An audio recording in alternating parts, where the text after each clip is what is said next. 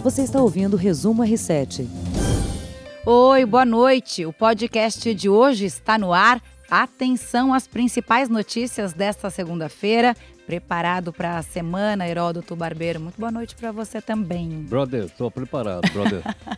vamos nessa então, vamos lá. Nós abrimos o podcast com mais uma vitória para os agricultores, que acaba sempre na nossa mesa. O governo aprovou o registro de mais 51 agrotóxicos hoje. Nessa leva, entre os produtos aprovados, está um princípio ativo que se chama sulfoxaflor, de uso industrial é aprovado pela Anvisa, é aprovado pelo IBAMA também. Ele é relacionado à redução de enxames de abelhas, controla também insetos, como por exemplo a mosca branca, que atacam frutas e grãos. Tá, é, e aí, né? A gente pensa, o que isso significa na nossa mesa para gente? No final, o que vai ter mais pesticida nas plantações? Na verdade, a gente, se a gente parar para pensar, a gente pensa no nosso feijãozinho, nosso tomate, salada de batata com uma berinjela recheada. Então, cuidado, tudo isso pode ser afetado sim, Heródoto. Agora, só uma coisa interessante que precisa chamar a atenção é o seguinte: o Anvisa é o órgão que pode ou não autorizar. Ou a gente acredita no Anvisa, na Anvisa, desculpa, ou a gente não acredita. Agora, se a Anvisa autorizou, eu suponho que lá deve ter gente que entende esse troço, né? E deve tomar cuidado para não liberar coisas que são extremamente perigosas para os seres humanos de uma maneira geral. Você falou que foi aprovado pelo, pelo IBAMA. Então, ó, são dois órgãos, pô. Quer dizer, não é possível que uma coisa como essa seja. Ou esses caras são coniventes se porventura alguém ficar doente, porque eles estão dando o aval, ou então a gente não sabe o que pode acontecer. Outra questão que você colocou aí é o seguinte: a população de abelhas está diminuindo no mundo inteiro, não é só no Brasil principalmente por causa de agrotóxicos, não esses, outros agrotóxicos, que são colocados então ah, nas plantas e as abelhas têm morrido bastante.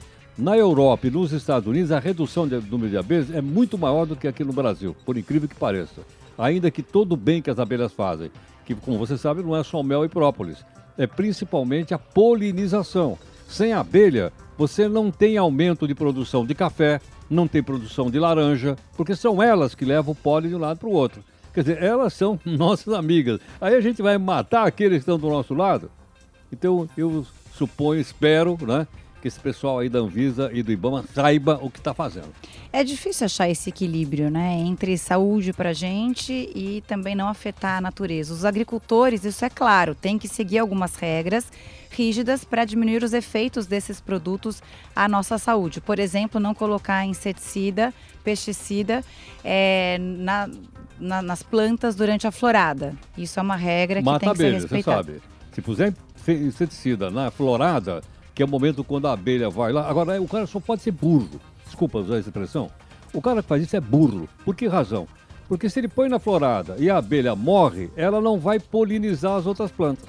Se não polinizar, a produção não cresce, a produção fica pequenininha.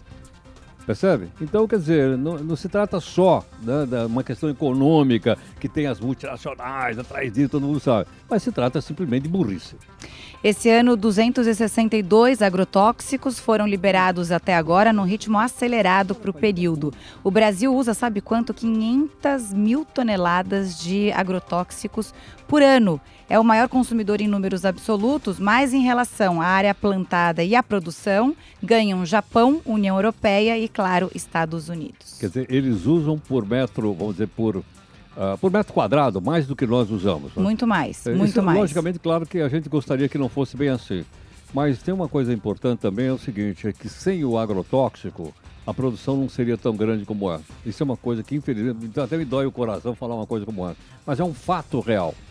É um fato real. E, obviamente, você tem várias instituições, não só brasileiras, mas globais, que estão acompanhando para saber se o número de veneno que a gente está comendo todo dia pode matar a gente também ou não.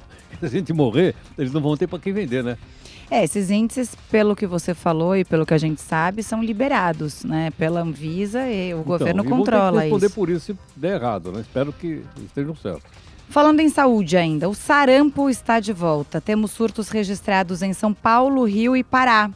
Quem é mais afetado pela doença? Jovens entre 15 e 29 anos e bebês abaixo de um ano. Em São Paulo, a campanha de vacinação foi prorrogada até meados de agosto, se não me engano, até dia 19 de agosto. A adesão da vacinação a, adesão à vacinação ainda está baixa.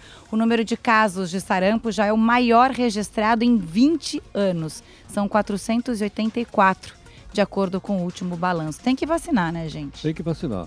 Eu ouvi outro dia aqui um especialista, acho que foi mesmo aqui no R7, dando uma, uma informação dizendo o seguinte, que o, o vírus, o sarampo, ele se propaga com uma rapidez muito grande.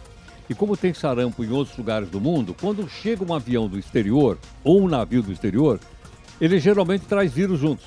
Alguns, eles são pequenos, ficam restrito ao aeroporto. Mas no caso do sarampo, ele é muito rápido, ele se propaga muito rapidamente. Daí, a gente diz, ó, oh, vamos vacinar. Você tomou, você tomou vacina para sarampo? Muito tempo atrás eu vou tomar. Vou voltar a tomar. Vou, tomar, Vou tomar, porque a gente precisa é. refazer essa, essa. Eu tenho medo daquela agulha, sabe aquela agulha? Ai, aquela agulha tá, Dá medo só de olhar, mas ela faz bem pra gente no final das contas. Você está dizendo da transmissão, né? Ela ocorre, ocorre diretamente, de pessoa a pessoa, geralmente por tosse, espirro, fala ou respiração. Por isso a facilidade de contágio da doença. Sintomas, a gente também já estava, o Brasil estava erradicado, já estava livre, né?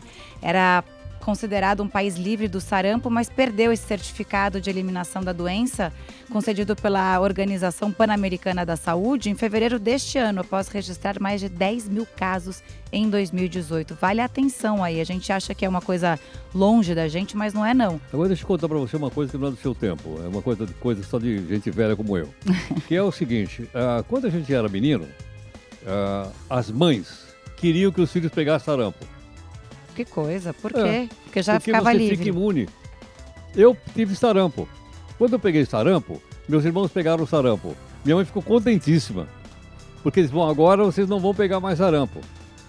E você veja como as coisas mudaram, né? Porque quando você sofre a doença, você fica imune a ela. E na época não tinha tanta vacina como tem hoje. Então, com a vacina que tem hoje, é, não é? vamos vacinar, né? É, não é? Vamos vacinar, vai correr o tanto, risco.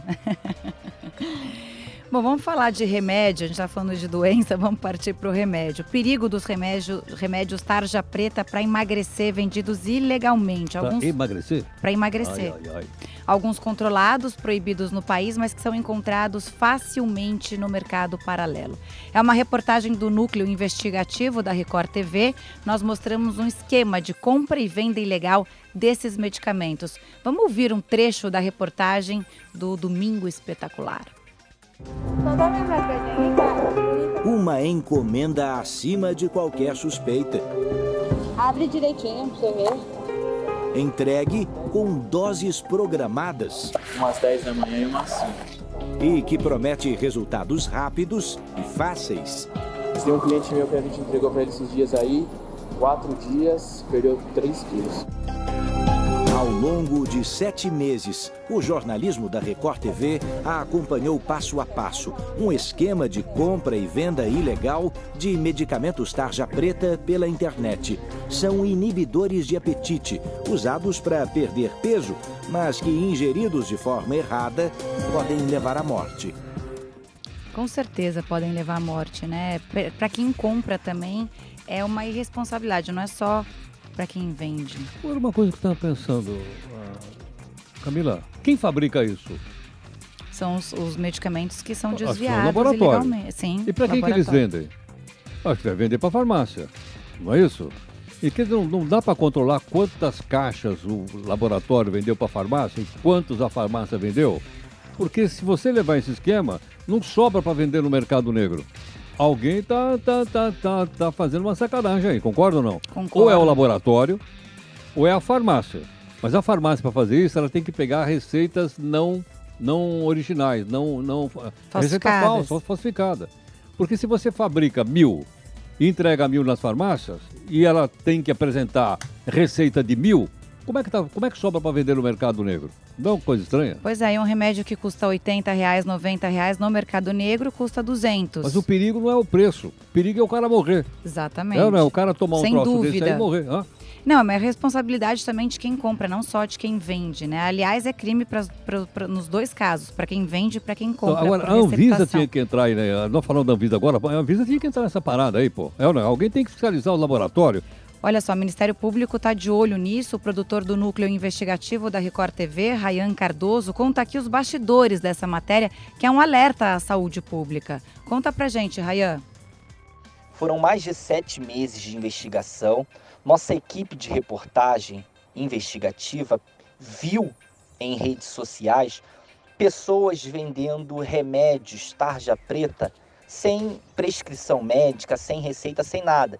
As pessoas simplesmente estavam anunciando através das redes sociais e nossa equipe de jornalismo investigativo começou a identificar essas pessoas, é, negociou a compra desses remédios tarja preta e foi até o Ministério Público, levou a informação até o Ministério Público para começar uma investigação sobre tudo aquilo que a gente estava levantando.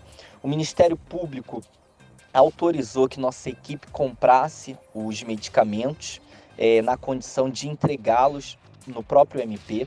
Nós negociamos com três mulheres a compra desses medicamentos tarja preta, fomos até essas mulheres, compramos o medicamento.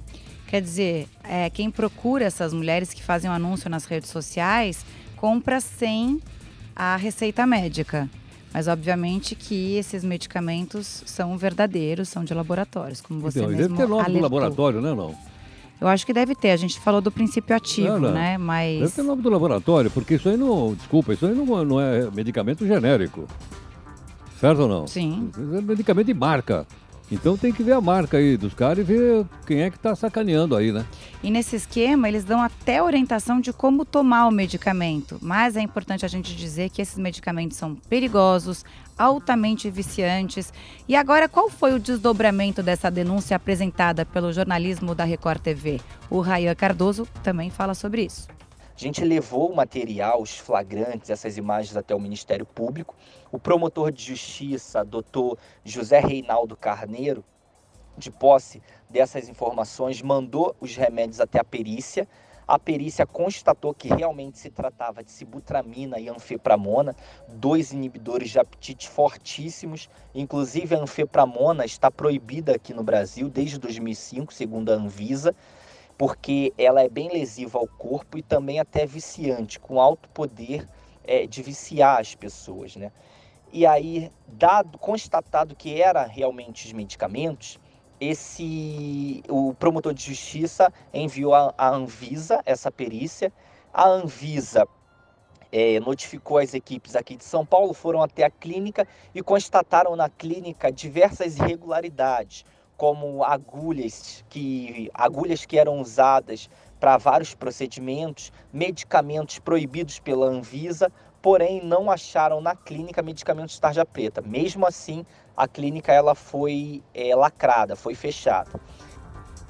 Pois é, às vezes eu tenho orgulho da nossa profissão porque é um belo serviço que a gente está fazendo ao expor esse problema.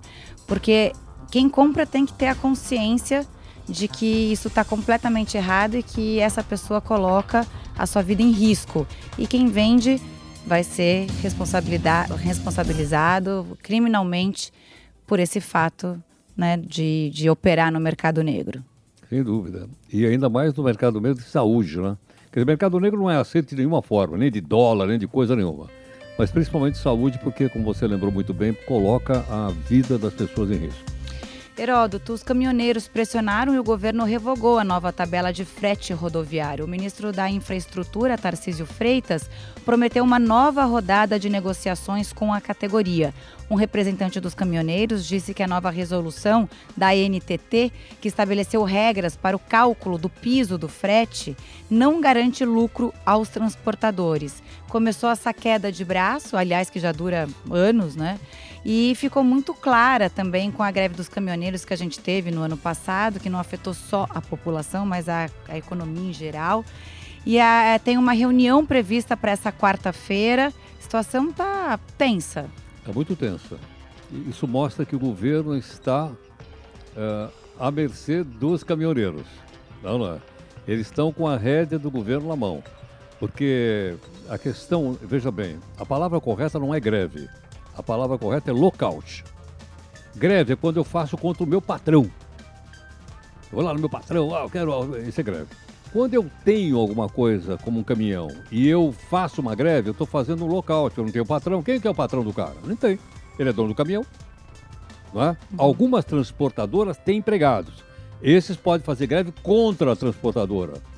Mas então não é um movimento de greve, é um movimento de lockout. É bom a gente explicar direitinho isso para o pessoal entender a diferença entre uma coisa e outra. E outra coisa, o governo está na mão do cara. Por que razão? Você conhece algum produto que é tabelado no país? Não, não tem produto tabelado. Por que, que o frete tem que ser tabelado? Não é uma boa pergunta? É, não vai pela, pela, pelo mercado natural, Não, né? Entendeu? Não, alguém tem que responder essa pergunta. Por que, que frete é tabelado e outros produtos de bens e serviços? Cabeleireiro, por exemplo. Cada um Você cobra o que quer. hoje, tá tudo bonito na maquiagem e tal, não é tabelada. certo ou não? Não é? A gente vai no costureiro, não é tabelado. Agora, por que, por que, que o frete é tabelado? Não sei, eu não estou aqui emitindo opinião. Eu apenas estou querendo, estou fazendo uma pergunta para que alguém tem que responder isso. Hoje já teve alguns focos de paralisação pelo país, mas os, os representantes dos caminhoneiros querem negociar, querem evitar essa outra coisa que precisa ser lembrada é o seguinte, o pessoal não faz greve. Greve é assim, parei. Não, o cara pega e para o caminhão onde? No meio da estrada. Aí param os caminhões, aí não deixa outros caminhões passarem. Então isso aí é um negócio grave, concorda ou não? É muito grave, até Muito porque grave. afeta o dia a dia de, De todo de mundo. todo mundo. Todo mundo. O ano Meu, passado, seu, depois de da greve, trabalhar, o país perdeu cedo. o único ponto que ele ia crescer do PIB, ele perdeu por causa da greve dos caminhoneiros. Você tem uma ideia como é grave isso aí. Lembra? Rodovias foram bloqueadas, longas filha- filas para abastecer as aulas em algumas escolas e, e universidades foram suspensas, Não, comidas faltaram nas prateleiras tudo dos é Foi um caos. em cima de caminhão. Nós liquidamos com as ferrovias, É isso que deveria mudar. olha, e botamos tudo em cima do pneu. Então, pessoal, ah, é comigo, então agora vocês estão na minha mão. E aí? O que, que nós vamos fazer? Vamos ver essa semana como vai. Vamos ver quarta-feira se eles resolvem. isso. É, como eles vão resolver esse, esse, esse impasse aí, que é um impasse antigo. Bom, nosso resumo R7, o nosso podcast, fica por aqui. Um beijo para você. Até amanhã. E olha, antes de amanhã, nove da noite, tem aqui o Jornal da Record News, às nove horas. E a nossa turma toda espera vocês lá. Tá na multiplataforma, hein, pessoal? Até mais. Você ouviu Resumo R7.